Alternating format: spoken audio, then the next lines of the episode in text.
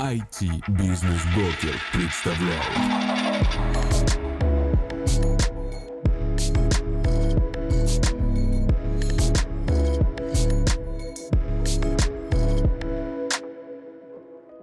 Друзья, рада приветствовать вас в новом сезоне подкаста IT-бизнес-брокер про бизнес в IT. С вами ведущая подкаста Парамонова Нина. Я являюсь руководителем одноименного агентства IT-бизнес-брокер. Мы являемся экспертами по продаже интернет-бизнесов – Сегодня в гостях Валерий Леонтьев, основатель и генеральный директор компании Lab Media. Валерий вот уже 24 года занимается вопросами электронного обучения, геймификации и HR-автоматизации. Одним из новых продуктов компании является платформа для вовлечения в обучение Box Battle. А, Валерий, здравствуйте. Добрый день. Расскажите, как ваша карьера развивалась до Lab Media? А, моя карьера до Lab Media развивалась печально. потому что, если учесть, что сейчас мне 44, а в LabMedia, LabMedia я посвятил 24 года что я был достаточно юным еще молодым человеком, который э, учился, работал. И, собственно, наверное, вот с этой моей работы, совмещенной с учебой, началась карьера в Ладмедиа, потому что мне посчастливилось попасть в один из ярославских э, частных вузов. Э, такая у нас есть Академия Мубинт, он и сейчас существует, слава богу. Дай бог ему здоровья. Э, и там оказались нужные люди, которые занимались нужными вещами, связанными с интернетом, связанными с компьютером. И э, если вкратце, вкратце, то мой путь начался вот... Э, эту точку можно э, отсчитать, наверное, в каком-то 96-97 году, когда жизнь моя некоторым образом изменилась. Я переехал из города Ленинграда, тогда еще, по-моему, не Санкт-Петербурга даже. Будучи полнейшим спортсменом, никак не связанным с IT-отраслью, от слова совсем, вот, приехал в Ярославль. Здесь э, даже не помышлял ни о каких IT-карьерах и вообще поступил в технический вуз, но получилось так, что попросился работать в технический отдел на любых условиях в Академию Мубин. И так потихоньку-потихоньку, вот там, еще раз повторюсь, что были э, очень хорошие, правильные, знающие, увлеченные люди, благодаря которым я сейчас и руковожу такой компанией, как LabMedia. Вот если совсем вкратце сумбурно, то так. А расскажите, так что же такое Media? Как давно вы существуете на рынке? Ну, LabMedia — это сокращенно от лаборатории мультимедиа. Изначально мы так и назывались, лаборатория мультимедиа. Вот. Как, наверное, понятно из названия, это что-то экспериментальное в области мультимедиа. В принципе, э, название, наверное, так и отражает. Мы постоянно что-то пробуем новое, не только с точки зрения бизнеса, а и с точки зрения каких-то внутренних, внутренней кухни, мотивационных вещей, не знаю, разных форм организации работы и так далее. Лаборатория мультимедиа звучит длинно, за глаза нас называли LabMedia. Мы в какой-то момент времени пришли в налог налоговую и сказали, давайте сделаем два названия равнозначных, пускай будет LabMedia. Прижилось LabMedia, вот теперь мы LabMedia. А чем именно занимается ваш проект? Да, компания, собственно, 24 года уже существует на рынке. И, как ни странно, то, с, чем, с чего мы начинали, этим мы и занимаемся. Есть обычное обучение, да, есть электронное обучение. Когда мы начинали заниматься, это была более-менее экзотика такая. Не воспринималось это серьезно, не как сейчас, да, я хочу нарастить свои скиллы, пойду а, и куплю себе несколько курсов от нотологии и так далее. Вот. Тогда все-таки к этому относились насторожно, рынок только формировался, и мы начали заниматься электронным обучением, начали начали заниматься электронными курсами. И сейчас по сей день мы зарабатываем на жизнь тем, что мы разрабатываем под заказ электронные курсы для крупнейших в России организаций. А, частных, э, э, ну не частных, понятно, что они частные, но это в основном корпоративный сектор. Да, огромные компании, а, в которых работают десятки тысяч людей, которых надо обучать. И сейчас уже как-то ни у кого не вызывает сомнения, что массовое обучение это только электронное обучение. Вот. Для этого нужны, нужен контент, нужны электронные курсы. Такие компании компании приходят к нам и заказывают у нас электронные курсы. Мы делаем что-то около, может быть, трех или четырех сотен электронных курсов в год. Это много. Ну, э, э, и туда же, наверное, туда же надо записать, что у нас есть и собственная автор, ну, библиотека авторских курсов. А, то есть мы продаем уже готовые электронные курсы, которые мы делаем а, с авторами. А, и у нас есть своя платформа для геймификации обучения, которая называется Box Battle. Мы долгое время были сапожники без сапог, теперь вот мы разработали разработали себе свои собственные сапоги, так, чтобы обучение было не формальным, не формальным, а ну, таким интересным, вовлекающим, результативным и так далее. А, правильно я понимаю, что если какая-то организация заказывает у вас курс, вы его создаете, А, и вы потом можете использовать эти материалы для распространения этого курса в массы. То есть не, не только под эту компанию, а уже дальше вы можете его распространять. Было бы круто, но нет. От слова совсем, потому что мы практически со всеми компаниями, за редким исключением, подписываем соглашение о неразглашении. И бывают достаточно деликатные курсы на достаточно деликатные темы, на, ну, связанные с корпоративной культурой, этикой, бизнес-процессами компании, вопросами безопасности и прочее. И мы за редким исключением не имеем права этот контент никуда дальше распространять. Компания пришла, предоставила нам эксперта, предоставила нам исходные материалы. Мы разработали разработали самый великолепный электронный курс, самый результативный, и дальше, собственно, мы не имеем права никуда а, его распространять. Может быть, 5%, может быть, даже 3% есть проектов такие, в которых такая коллаборация возможна, но, как правило, нет. А, давайте вернемся немного в начало. Расскажите, почему вы обратили внимание на рынок электронного обучения и выбрали его для запуска своего бизнеса? Вот, ну, ответ не будет таким, какой вопрос. Тогда не было ни рынка, ни направления, и я не рассматривал это как бизнес. Да я вообще-то и сейчас не рассматриваю это прямо как, о, знаете, это мой бизнес. Это, да, конечно, эта деятельность дает нам деньги, и которые позволяют существовать, и организации существовать, и, и мне как-то тоже зарабатывать, и кроме дохода иметь еще и прибыль, но как-то это было изначально занятие, которым было интересно заниматься.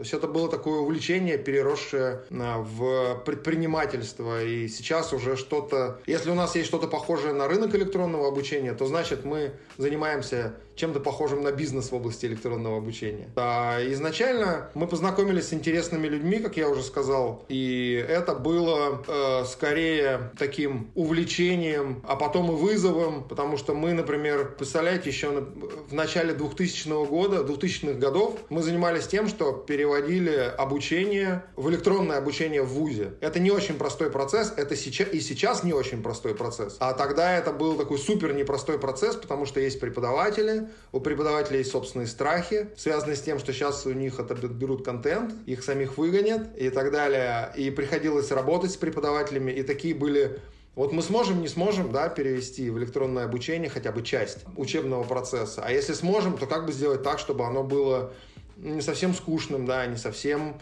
таким ну, для галочки, что ли, да, чтобы студентам было интересно, чтобы преподавателям было интересно, чтобы это было для вуза результативно. Вуз-то как бы не государственный, и, в общем-то, вузу тоже не противно деньги зарабатывать. А, поэтому нельзя сказать, что мы строили модель изначально как бизнес-модель для, не, там, все для извлечения, для извлечения прибыли. Нет, так не было. И сейчас так нет. Мы многими вещами, ну, мы не максимизируем собственную прибыль, скажем так. Мы тратим на многие такие вещи, на которые могли бы и не тратить. Поэтому здесь скорее такое увлечение, переросшее в профессиональное увлечение, которое, к счастью, дает нам деньги. А насколько была востребована в то время данная услуга?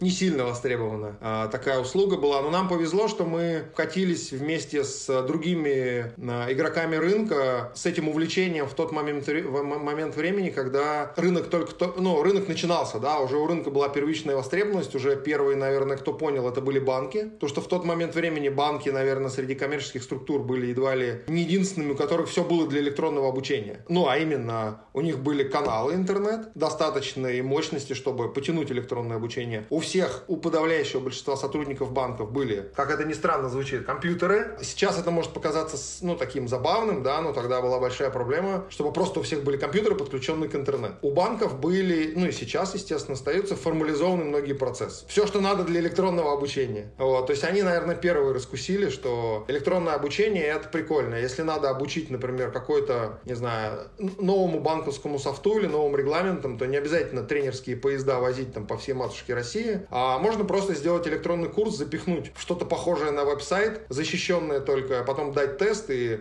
ура, это сэкономит много миллионов рублей компании. Здесь скорее стечение обстоятельств, ну, немножечко нашего трудолюбия, но могу сказать, что первое, наверное, может быть, 3-4 года это не было бизнесом. То есть мы тратили, наверное, больше, чем зарабатывали. Мне кажется, так. А, потом уже потихонечку какие-то пошли прямо заказы, которые мы начали как-то считать, начали как-то сегментировать производство, что вот тут у нас педагогический дизайн, тут у нас техническая часть. Ну, как-то вот оно начало потихоньку рождаться. На все грабли наступили, ни одного косяка не избежали. И сейчас уже какие-то есть вот что-то, что называется сейчас бизнес-моделями. Как много времени прошло от э, ну, каких-то задатков, да, рождения идеи заниматься вот таким проектом, бизнесом, до того момента, когда вы начали зарабатывать прям прибыль?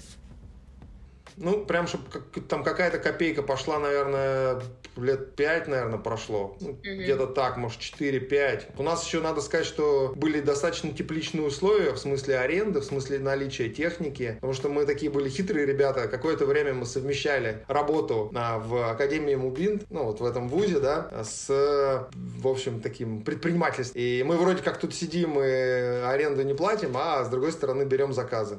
А, разработка обучающего курса для сотрудников требует полного погружения во все процессы бизнеса. Расскажите подробнее, как это все происходит, как вы понимаете, какой именно продукт нужен вот конкретно этому бизнесу.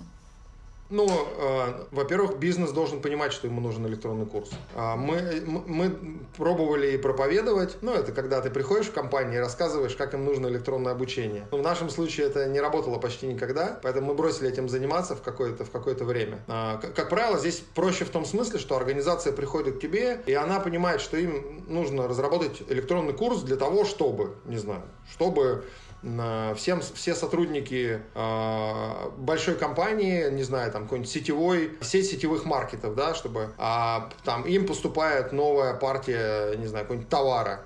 И все должны знать, по всей матушке России, да все должны знать, как этот товар правильно продавать, какие у него конкурентные преимущества. Поэтому всем надо быстро запилить курс. Ну, к примеру. А, поэтому, как правило, клиент приходит уже с некоторой бизнес-задачей. Ну, либо мы эту бизнес-задачу, если у клиента она в таком смутном представлении, когда клиент, там, например, сильно вырос, а, там у него было-было там 500 сотрудников, он оглянулся, а у него уже там 3-4 тысячи сотрудников. И те методы обучения, которые работали раньше, они сейчас уже не работают. Да? И он понимает, что ну, например, у, у него ежегодно приходит, ну, не знаю, ежегодно приходит новых 300 сотрудников. И их надо адаптировать в электронном виде. Он приходит и говорит, мне вот какую-то адаптацию надо вот что-то как-то в электронном виде адаптировать. Слышал, вы можете. Ну, вот. Тогда мы начинаем с ним общаться, выясняем, что это за сотрудники, каким образом они сейчас адаптируются. Ну, такой делаем бриф, да. Выясняем целевую аудиторию, выясняем в том числе и какого возраста, с чем сталкивались. То есть, ну, дел, делаем такой некоторый скрининг. Затем мы обязательно просим наличие каких-то материалов, да, потому что мы за клиента, как правило, эти материалы не можем выдумать. Если у клиента есть задача сделать адаптационный курс для своей организации, то мы должны, ну, мы не можем выдумать за него его там историю, его бизнес-процесс и так далее. Он должен нам предоставить материалы. Понятно, что мы можем эти материалы, если у клиента их нет в каком-то формализованном виде, ну, либо в виде презентации, либо в виде каких-то других материалов, как-то он адаптировал до этого персонал, да, ну, вот, либо каких-то хоть аудио или видеозаписи генеральных директоров, которые рассказывают о том, какая прекрасная организация. Вот. Так или иначе, мы берем какие-то годные материалы, приводим их в то состояние, что клиент говорит, да, это про меня, где-то мы ему помогаем, да, но мы такой получаем структурированные исходные материалы. Дальше включаются у нас в работу такие сотрудники, которые называются педагогические дизайнеры. Это люди, которые профессионально знают, как представить а, материалы в печатном виде, ну, в виде текста, да, каких-то картинок, в материалы, которые смогут через экран компьютера обучить человека. А, это не так просто, как может показаться. Есть определенные методики педагогического дизайна, правила формирования электронных курсов, правила формирования тестов, практических упражнений, ну и так далее. Есть разные модели, каким образом спроектировать тот или иной электронный курс. Вот. То есть делаем такой сценарий да, педагогический. Затем делаем демо-версию электронного курса, показываем клиенту, как в миниатюре все будет у него выглядеть. Вот если ему это заходит, он говорит, окей, ребят, я все так себе и представлял. Тогда мы разрабатываем на основе педагогического дизайна этого сценария весь остальной объем электронного курса. Если клиент говорит, нет, ребят, это вообще как бы я так не вижу, ну, значит, мы делаем другую там версию, демо-версию, да. Если надо, мы делаем третью версию. Ну, четвертую, наверное, мы не будем делать. Что, кто-то что-то делает не так. Если мы начинаем говорить о какой-то четвертой версии, мы уже там возвращаемся на, на шаг назад. Ну, затем все, естественно, проходит э, различное тестирование, методическое, педагогическое, техническое и так далее. Вот. Затем клиент пробует пройти этот электронный курс у нас на платформе в тестовой среде.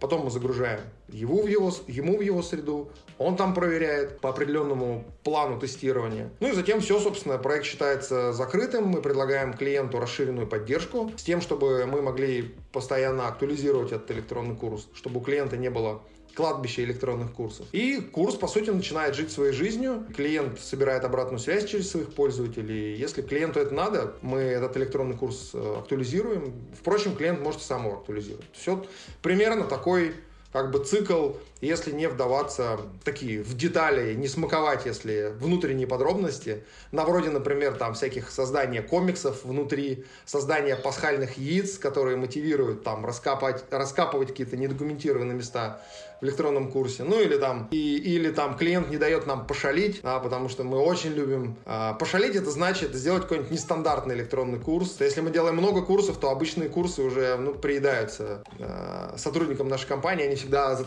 Хотят зацепиться за какой-нибудь нестандартный проект, где можно как бы творческую составляющую тоже показать. Ну, в целом, вкратце так. Спасибо за такое подробное разъяснение. Ранее вы упоминали такую услугу, как э, геймификация. Расскажите, что это такое и как вы это применяете? Ну, геймификация Геймификация — это такая штука, которая позволяет нам проталкивать наши идеи с большей эффективностью, да, когда мы э, не заставляем снаружи, да, ну, как бы есть кнут, есть пряник. А вот геймификация, по сути, это пряник для сотрудников. Когда мы пытаемся воззвать какой-то, в какой-то внутренней мотивации сотрудников компании, чтобы они сделали свою работу еще лучше. Но не потому, что мы им говорим, ты знаешь, вот ты, ты будешь делать свою работу, если ну, вот, не так хорошо, как мы думаем, мы тебя уволим. Да? Или мы тебе денег больше дадим. Это не геймификация. Да? То есть это некоторая регламентная история. Да? Вот, это скорее кнут. И деньги, кстати, тоже кнут. И на деньги геймификация никогда не должна быть завязана. А то, что пробуждает в нас какую-то внутреннюю эмоцию, внутреннюю потребность, это тоже геймификация. С геймификацией, как я уже, наверное, сказал, мы работаем давно, потому что тот же юмор отчасти геймификация. Да? Те же какие-то вовлекающие вещи, которые мы уже давным-давно в электронных курсах используем, это тоже от, отчасти геймификация. То есть это те механики, которые позволяют нам вовлечь сотрудника, ну, в случае с электронным курсом, в обучение. А другой способ вовлечь его в обучение, ну, я уже сказал, то есть это некоторый палочный метод. А не пройдешь электронный курс, снимем 5% надбавки с тебя. Там, или, не знаю, не допустим к рабочему месту. Да? Мы, мы такие вещи как бы как исполнители не можем это использовать, пользоваться такими вещами, да, как правило, они и не, не добавляют в результативности, как это ни странно. Вот. А вот вызывать внутренние потребности с помощью тех или иных механик, игровых ли, каких-то вовлекающих ли, связанных с юмором ли, да, это мы можем. Такие инструменты у нас есть, и мы умеем ими пользоваться. И, ну и как следствие, наверное, вот мы позже, наверное, будем говорить о платформе, да, то есть из таких вот маленьких шажков а, у нас сейчас есть целая платформа для повышения вовлеченности в обучение. Ну, то есть, примерно так. Угу. А как понять, для каких бизнесов подходит геймификация? По большому счету без разницы геймификация подходит абсолютно для любого бизнеса. И для ритейла, и для фармацевтики, и для сетевого, и для, и, и для производства, или каких-то там даже, вот, не знаю, машиностроения, все что угодно, да. То есть геймификация, надо, чтобы понимать, геймификация это не игрушки. Это не то, что там, да, мы, например, в банк приходим и говорим, здрасте, а у вас что-то тут кредитов мало продается, а давайте мы вам сейчас как забомбим игрушку, да, какую-нибудь, и вот у вас давай как бы там подскочат продажи. И, то есть, если мы заранее договоримся, что геймификация это не игры, а это механики, которые позволяют вызвать внутреннюю мотивацию сотрудников массово, позволяют поднять бизнес-процессы на другой уровень когда кнут не работает или работает не так, как нам хочется, то вот как бы есть э, пряничек такой. Э, поэтому здесь можно сказать, я могу со всей ответственностью заявить, что геймификация работает абсолютно в разных бизнесах и не зависит ни от э, там молодости или взрослости сотрудников, ни от специфики, чем занимается бизнес. Ну, условно, там банк Тиньков, там все молодые задорные, да, типа им геймификация подойдет больше. А, не знаю, какая-нибудь организация Северсталь, там суровые как бы, мужчины и женщины, им геймификация не подойдет. Нет, я так не могу сказать. Это достаточно универсальный инструмент. Могут ли быть какие-то побочные эффекты после геймификации? Например, вместо сплочения усилилась конкуренция между сотрудниками, что негативно повлияло на корпоративный дух? Нет, ну конкуренция это хорошо, а вот если склочность усилилась, да, это как бы плохо. Это побочные элементы геймификации могут быть, ну, здесь надо порассуждать. А, ну, первый побочный эффект, если мы неправильно спланируем геймификацию, неправильно применим механики, то мы потратим деньги, потратим время, помимо денег, да, а, и когда геймификация не сработает, то люди будут чувствовать себя такими разочарованными подопытными кроликами. То на них тут какие-то опробуют штуки, а они вообще-то не не дураки на минутку. То есть, как правило, в организациях работают не дураки. Вот. Какой-то процент всегда есть, как и везде, но это более ну, достаточно умные и зачастую образованные люди, которые не очень хотят, чтобы они были подопытными кроликами. И если геймификация построена по такому, ну, совсем простому принципу, там, пройдешь курс, получишь конфетку, за три конфетки дадим тебе кружку, ну, вот, ну, то есть, это может вызвать какой-то начальный всплеск, может быть, у тех, у кого там, как бы, кружек не хватает, но очень быстро все это сойдет на нет, и второй раз запустить этот процесс уже будет намного сложнее. Вот это, наверное, первый такой побочный эффект. А второй, как ни странно, это организации зачастую не могут в, должной, в должной мере воспользоваться плодами геймификации. Поясню, о чем я говорю. Например, мы хотим вызвать какой-то эмоциональный подъем у э, сотрудников с тем, чтобы они ну, не знаю, лучше продавали высокий сезон, да? Ну, то есть, и вот мы делаем какие-то геймификационные методики, ну, например, мы там делаем какую-то соревновательную механику на знание продуктов, и если человек и продукт знает хорошо, и продает хорошо, ему какие-то идут дополнительные финансовые бонусы. Или он какой-то занимает там привилегированное положение в компании на момент, когда он находится в топе там какого-то рейтинга, да? И вот, например, мы сделали это, и он находится в топе рейтинга, и организация не может извлечь э, из этого достаточную. Ну, они такие, да, все, высокий сезон закончился, ну, все, теперь лавочка прикрыта. А люди только раскочегарились, они только поняли, им это понравилось. Или, например, кому-то понравилось, а кто-то всегда был против, он такой посмотрел, ага, это действительно работает. И компания говорит, все, мы теперь больше этим пока заниматься не будем. В целом это не сильно сработало. А люди только-только поняли. То есть это неумение повторюсь еще раз, неумение воспользоваться должным, должной мере. Как любой процесс, это требует время, геймификация тоже требует время, чтобы люди раскачались. А компания уже все-таки все сворачивает. А, сейчас послушала вас и поняла, что геймификация реально полезная услуга для компаний с большим штатом, например, продавцов или разработчиков. Расскажите еще про вашу платформу BoxBattle. Ну да, про BoxBattle. Ну, если честно, то геймификация подходит... У нас есть клиент, у которого 12 сотрудников в организации. Клиента зовут, предположим, Илья, но его и вправду зовут Илья. И мы говорим, Илья, тебе, ну зачем тебе нужна? У тебя 12 сотрудников. Ну вот там, вы все сидите в двух кабинетах, а вот и чай пьете в третьем. Он говорит, ты знаешь, а мне ваша платформа нужна для того, чтобы я не тратил время на первичный подбор кандидатов. Я их запускаю на арену в, там, на вашей платформе. И вот кто туда не заходит, я с ними даже не разговариваю. Кто там проявляет какую-то активность, есть смысл его взять на интервью. То есть он для себя это определил, да, хотя мы так не планировали эту платформу изначально, да, он говорит, там, я сокращаю, например, э, срок адаптации и деньги, которые... Ой, срок на подбор, да, и деньги, которые я вкладываю в подбор. У меня, говорит, ну, как бы средств немного, ресурсов немного, я сам себе подборщик. А тут есть такой как бы первый фильтр. Вот. С людьми, которым как бы все равно, они для галочки написали, или мне с ними там будет некомфортно, да, в дальнейшем работать, они сразу же отсекаются. Вот такая штука. Хотя у 12 человек, у, сотруд... у, у, у человека, и 12 сотрудников, вернее, у человека, и казалось бы.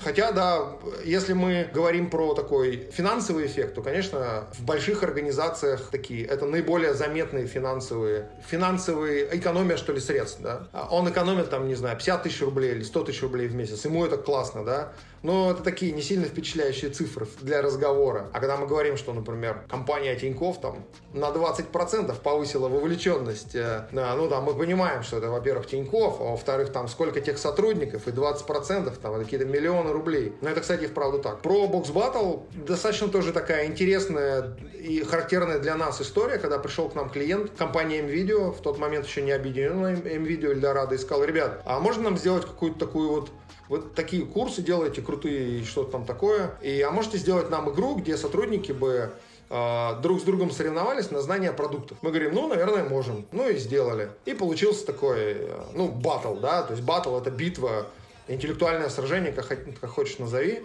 Вот. Э, это когда люди заходят на арену и отвечают на вопросы, которые им выдаются. Состоя... Такой происходит короткий поединок, 3-5 минут, в зависимости от того, насколько люди подкованы. Вот. И там есть победитель, есть проигравший обязательно. И, и мы подумали, о, классно. Да, и он попросил сразу же сделать там некоторый рейтинг людей, чтобы, ну, было видно, кто в топчике, кто в подвальчике, и как-то поощрить тех, кто, тех, кто молодец, в общем, да, кто в топе рейтинга. Вот. И через какое-то время мы подумали, а почему бы нам не запилить платформу, потому что такая услуга оказалась востребована не только в этой организации, нас начали многие спрашивать, и мы сделали платформу, и основной первой механикой там была как раз вот эта механика интеллектуальных сражений, когда можно зайти на арену, вызвать своего оппонента, выбрать там какую-то ну, заданную тему, на которой можно сражаться, и, собственно, как бы проверить, насколько ты состоятелен.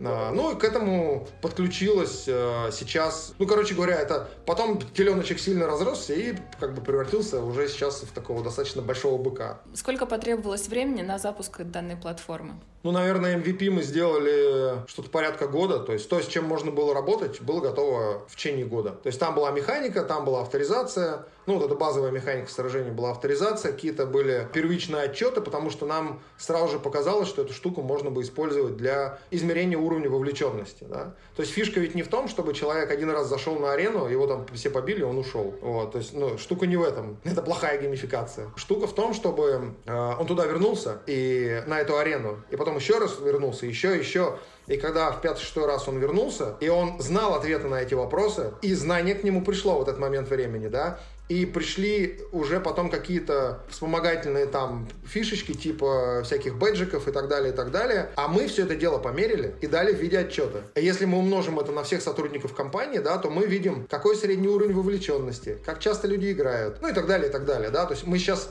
мы сейчас считаем вообще практически все, да, и можем вывести этот индекс вовлеченности, но на тот момент времени это уже входило в базовую механику. А можно ли выделить какие-то основные этапы в запуске и развитии?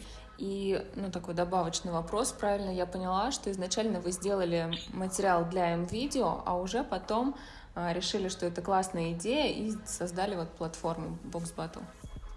Ну, в целом, да. Единственное, что э, платформа устроена таким образом, что материал туда может погружать сам пользователь. Э, есть механики, сам, сами механики, сам инструментарий, а мы можем туда загрузить какой-то банк вопросов, и у нас уже там готова арена по, не знаю, по брокерству, например, или там по электронному обучению. Мы загрузили туда 100 вопросов, вот, и сработала наша магия Box Battle, да, и вот мы уже с вами можем там сражаться на этой арене. По поводу основных вех, ну да, с добавочным вопросом, да, действительно, а, то есть вот эту механику саму, платформенную, мы разработали на базе продукта MVideo, вот. Естественно, что вопросы э, MVideo туда не попали в Box Battle, да, во-первых, они были интересны только NVIDIA, ну, может быть, еще там конкурентам, но мы не имеем права этим заниматься и никогда этим не занимались. И не планируем в будущем. Сама механика и вот это вот, наверное, первая веха, что мы сделали продукт, который мог работать самостоятельно и универсально достаточно. Затем мы добавили, наверное, вторая большая веха была, мы добавили туда механику квеста, то есть приключения, где можно уже выстраивать такое полноценное, ну, используя различные, ну, например, можно сделать полноценный квест, например, по адаптации. Мы можем сказать, что первым этапом квеста нам нужно посмотреть видео, там, обращение гендиректора к новичку, да, вот. И он должен его посмотреть не меньше, чем на 75%. Да, такое условие в квесте можно сделать. Второе, например, он должен сразиться с э, интеллектуальным, с ботом, короче говоря, с э, виртуальным соперником, вот такие первичные знания свои показать, да. Причем он должен, должен выиграть не меньше там одного раза, например, сыграть три раза и не меньше одного раза. Такие условия тоже можно поставить. Потом пускай он пойдет, например, ознакомиться с веб-сайтом и там сделать какой-нибудь, там зашьем э, секретное слово, да, и он должен в этапе квеста ввести это секретное слово, чтобы он не просто там сайт полистал, а как-то он все-таки изучил. Потом мы можем дать ссылку на электронный курс, и сказать, что он должен этот электронный курс пройти полностью, 100%. Ну и таким образом формируется там ниточка квеста, да, то есть это вот вторая механика, которая появилась. Третья, наверное, веха это наше масштабирование. То есть сама платформа устроена по принципу SaaS. То есть мы сдаем в аренду, как это, software as a service. Можно взять платформу в аренду, не устанавливая себе на сервер. И у нас организована мультитенантная структура, и это требует, ну, в общем, достаточно такой продуманной архитектуры платформы. С тем, чтобы нам можно было легко масштабироваться. К нам пришло 10 клиентов, мы каждому быстренько выдали по тенанту нужной мощности, да, на нужное количество пользователей. Вот они уже работают, чтобы это не была длинная история. И в какой-то момент времени нам пришлось почти полностью переписать код платформы, чтобы он вытягивал нужное количество пользователей. У нас был один из, и остается один из корпоративных клиентов, который затребовал от нас 10 тысяч одновременных подключений. Ну, это, это много. То есть, грубо говоря, чтобы в максимуме 10 тысяч э, его сотрудников одновременно могли батлиться. И мы посмотрели на свой код и поняли, что код прекрасен, не подходит. И мы перепилили и архитектуру, и код. Ну, то есть, и вот, наверное, следующая веха, что мы с того 22 года, получается, мы вышли на релиз-квартал. То есть, мы стабильно в квартал даем релиз, в котором а, там делаем такие какие-то существенные фичи. Например, там у нас сейчас там в крайнем релизе появились, например, там групповые бои. То есть можно делать, э, ну, групповые поединки, да, можно взять, наделать сколько угодно команд, и уже сражается команда с командой. Ну и так дальше, да. То есть сейчас такая у нас уже идет полномерное наращивание. Вот, наверное, такие четыре большие вехи в развитии нашей платформы. Как монетизируется платформа ваша? Э, ну, как я уже сказал, что есть два сценария. Да, пятая веха, мы же в конце того года добили и стали резидентами Сколково. О, классно. А, стали резидентами Сколково, да. Это было не просто, кто говорит, что это все фигня и халява, и только любой не проходит, то не попадя там попадает в Сколково, ответственно, ответственно скажу, что, ну, вообще не сильно просто попасть в Сколково. Мы попали, мы попали со второго раза. И то еле-еле. На, на тонкую, короче говоря. Есть определенная процедура защиты проекта. Вот мы эту прошли защиту еле-еле со второго раза. Хотя мы вообще считали себя просто богами питчинга и, э, и презентации своих продуктов. И вообще там, что наш, наш продукт самый лучший. Но в первый раз нас прямо так окунули очень серьезную, известную субстанцию. И мы так утерлись и поняли, что надо засучить рукава и вообще как бы попахать. Второго позора мы не вынесем. Поэтому да, серьезная пятая веха мы вот в том году добили э, эту штуку. Вот. По поводу монетизации, два простых механизма классических. Первое это SaaS, когда приходят клиенты, мы ему даем в аренду часть, э, ну, его собственный тенант, его собственный бокс батл, и он там сам уже, платформа сконструирована таким образом, что пользователь сам достаточно просто может разобраться, как туда загрузить материалы. Какие-то есть у нас там видео-хелпы всякие бесплатные, да, есть там линия поддержки бесплатная. Вот. То есть клиент просто объявляет, что я хочу купить ваш бокс батл на квартал на 50 пользователей. Мы говорим, окей, нет проблем. Через там полчаса у него есть его бокс батл, собственно, персональный. Со всем всем там, что предполагается клиенту. Вот. А, это подходит скорее там, ну, как бы средним компаниям, может быть, до тысячи, до полутора тысяч пользователей. Второй механизм — это enterprise, когда клиенту в силу разных причин не хочется или нет возможности по соображениям безопасности приобретать это, ну, брать в аренду, да. А, он тогда, мы делаем ему отдельную инсталляцию на его внутренних серверах, ну, либо на том облаке, которое он укажет. И, как бы, настраиваем, даже зачастую кастомизируем под клиента, как с точки зрения визуала, у нас там по умолчанию все черненькое, желтенькое с коробочками, да, бокс батл, типа битва коробок. А ему, например, там коробочки не нужны, и черное с желтеньким тоже не очень подходит. И мы тогда там кастомизируем, ну, есть клиенты, которые просят и механики некоторые доработать, да, ну, и дорабатываем, соответственно, механики. Ну, или там интеграцию надо с чем-нибудь сделать, там, с чем-нибудь внутренним, там, система авторизации клиента и так далее, вот. То есть ну, получается вот э, SaaS, Enterprise и доработки. А какие точки масштабирования есть у платформы?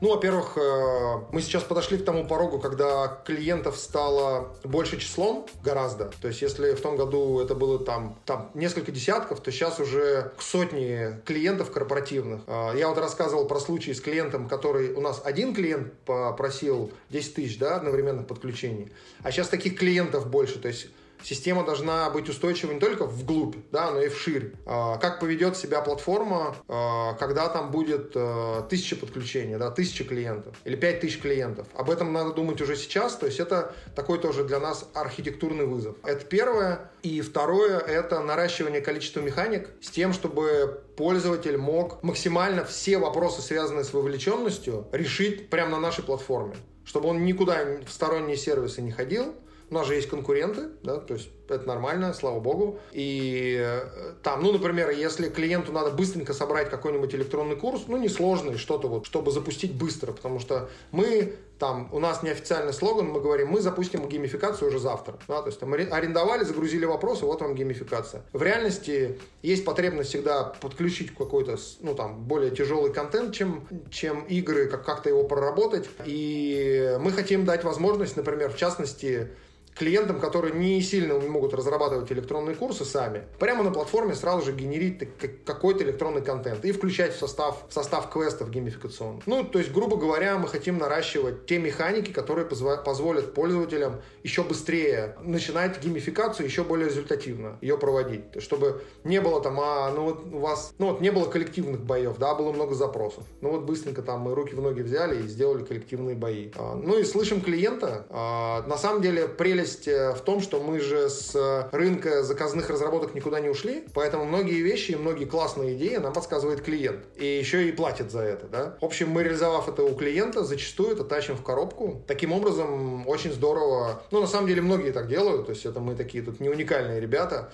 Многие развивают платформу за счет корпоративных клиентов. Вот. Мы делаем так же. А вот у них большой опыт, большие потребности. Нам остается только их слушать верным образом и тащить это в коробку. А правильно я понимаю, что этот проект у вас а, развивается органически. Не смотрели ли вы в сторону привлечения инвестиций для прям глобального роста? Ну, смотрели, конечно, мы проходили даже несколько акселераторов и проходили, я ездил в Сколково на разные мероприятия, ну, изучали, в общем, мы вопрос, связанный с э, инвестированием, венчурным инвестированием, на различными видами инвестирования, но на данный момент времени мы приняли решение, что мы будем делать внутренние инвестиции, то есть мы не будем, пока клиентов, там, скажем, не тысяча, да, не, там, не несколько тысяч, когда ну, нельзя просто за счет э, собственных подножных денег, да, или даже каких-то там дорогих заемных быстренько замасштабироваться. Вот пока такой задачи не стоит. Вот, а развивать механики мы можем и собственными силами. А, поэтому рынок смотрели, внимательно изучаем все возможные варианты инвестирования. Вот. Но правда, что мы воспользовались э, возможностью, которую дает фонд содействия инновациям, и в 2022 году мы являлись э, грантополучателями, то есть мы получили первый свой в жизни грант от государства, вот, государство дало нам денег на то, чтобы мы развили какие-то механики Battle, и мы, короче, получили деньги от государства, реально, вот, прямо живые, настоящие, и потратили их на исследование рынков российских, зарубежных, на разработку контента, на разработку механик бокс батла отчасти. Вот. То есть в этом смысле э, вот такой опыт у нас состоялся в 2022 году. Вот. А в остальном я пока не вижу прямой необходимости, потому что в обмен на инвестиции мы теряем э, самостоятельность. Я пока такой необходимости не вижу. А если говорить глобально, какие планы вы ставите на 2023 год? Касаемо ваших проектов? А может быть и ну, новый проект который какой-то придумываете? Глобальный 23 год, такие как бы понятия, ну, то есть за, за один год сложно сделать что-то глобальное, но вообще я как человек, еще помнящий питчинг в Сколково, скажу, что рынок где-то 60-80 миллиардов электронного обучения в России. Скорее всего, он, ну, он растет, несмотря ни на что. А может быть и благодаря различным обстоятельствам внешним, которые возникают, начиная там от ковида и прочее. Кстати, в ковид мы не сильно подросли. То есть нас все спрашивали, о, вам, наверное, так теперь хорошо, все сидят по домам, все у вас заказывают. Я говорю, да знаете, у нас как заказывали, так и заказывают. К счастью, не меньше, но, к сожалению, не больше. То есть у нас не было каких-то резких скачков. Не у нас. А глобальные, да, я говорил о том, что рынок 60-80 миллиардов. Мы бы хотели совсем немного, мы бы хотели занять какую-то заметную долю рынка части платформ, занимающихся электронным обучением с геймификацией. Вот, поэтому глобально я бы претендовал на один маленький, никому не нужный миллиард рублей. Это значит, что нам нужно вырасти где-то, я не скажу во сколько, ну, короче, надо поработать очень серьезно. Вот глобальный вызов в том, что мы должны научиться масштабироваться так, чтобы в деньгах это было э, в районе миллиарда дохода. А тогда это будет чем-то серьезным, чем-то, что можно уже назвать действительно бизнесом, бизнесом, чем-то, с чем можно будет пойти к инвесторам, ну и так дальше, и так дальше. То есть пока это все такие все равно, такие наши внутренние вызовы, мы незаметны никому, ну по большому счету, по крупному, да, вот, и там мы незаметны так же, как Skyend, как, как, как iSpring, да, там, как, ну, подобные ребята, которые находятся на рынке, мы хотим и всеми силами к ним подтягиваемся. Отлично, Валерий, думаю, на этой прекрасной ноте мы можем с вами завершить. Спасибо большое, было очень интересно. Думаю, что нашим слушателям э, информация была очень полезна. Спасибо. Спасибо вам, да. Я надеюсь, что немножко так и ваши слушатели погрузятся в мир а, электронного обучения. Немножко у них сработает триггер, что геймификация не равно игра. И приглашаю всех, у нас есть э, часть бокс-батла, которая открытая, бесплатная. Предлагаю всех э, попробовать, понять, что такое геймификация. Может быть, какие-то а, у нас появятся коллаборационные проекты. Мы вообще как бы падки до таких, э, таких коллабораций, которые не, при, не приносят деньги, но приносят какой-то вот кумулятивный эффект известности, новых идей и так далее удачи вам, вашему каналу, процветания, всего самого хорошего. Надеюсь, что будет полезно. Спасибо. Спасибо. Ссылочку на Box Battle мы обязательно оставим в описании.